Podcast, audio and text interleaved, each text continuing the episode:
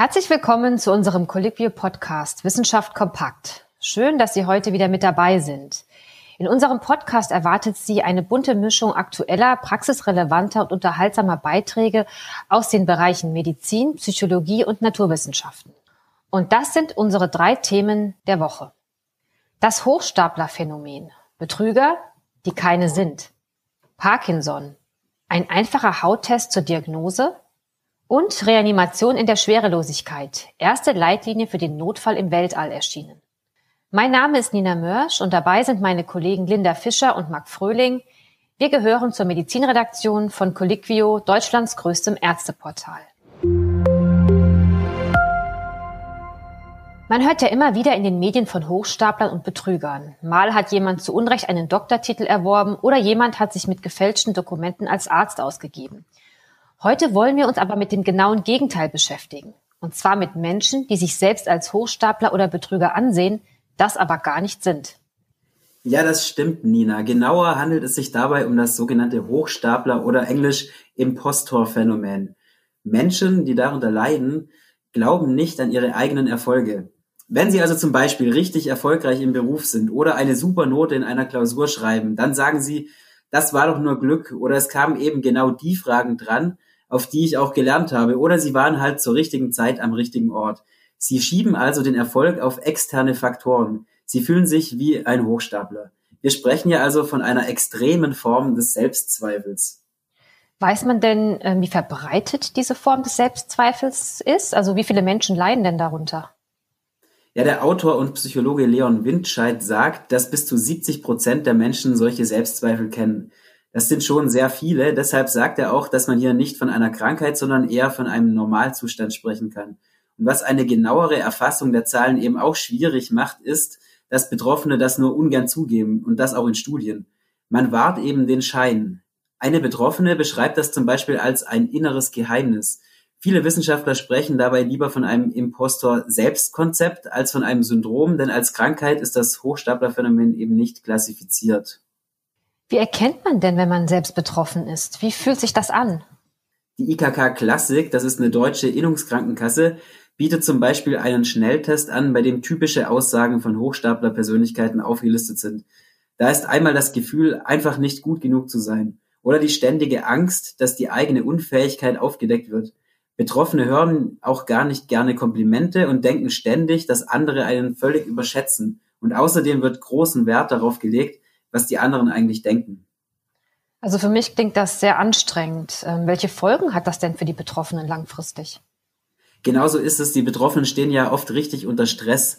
Das kann dann auch zu körperlichen Problemen wie Schlafstörungen, Bluthochdruck, Bauch- und Kopfschmerzen führen. Und diese ständige Kompensation führt ja auch dazu, dass man einfach Freunde und Familie vernachlässigt. Wenn man zum Beispiel Überstunden schiebt, um die vermeintlich schlechtere Leistung zu kaschieren. Und was kann man denn dagegen tun? Gibt es Strategien, wie man sich helfen kann?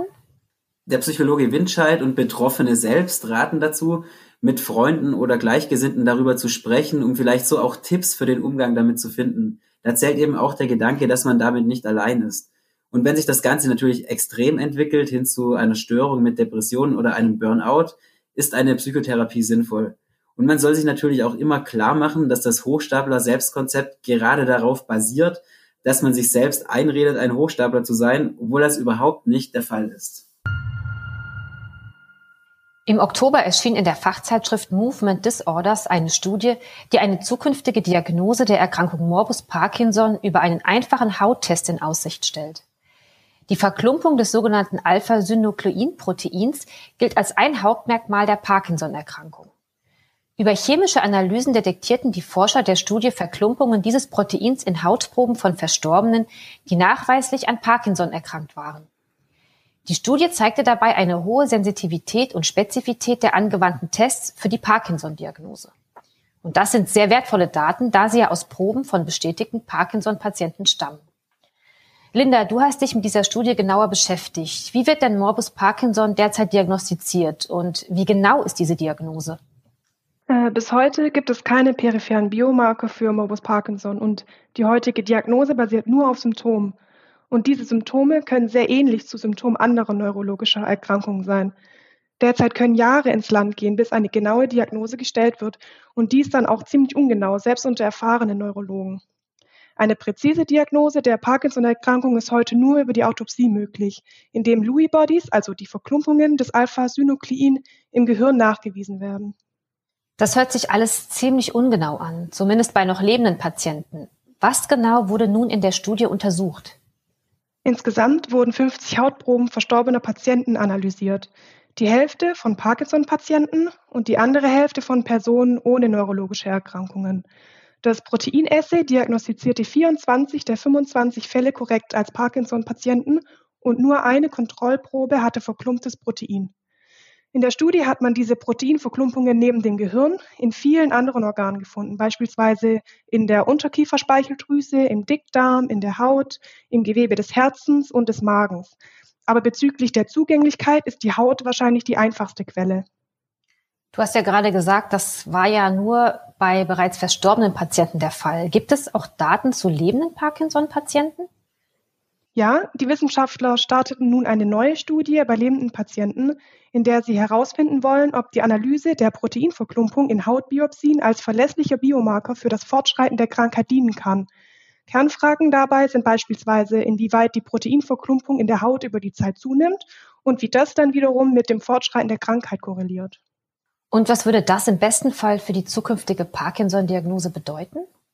Naja, im besten Fall könnte der Hauttest eine frühe Diagnose im Vorstadium der Erkrankung und so eine präventive Behandlung ermöglichen, um somit ein Fortschreiten der Erkrankung zu verlangsamen und vielleicht sogar zu stoppen.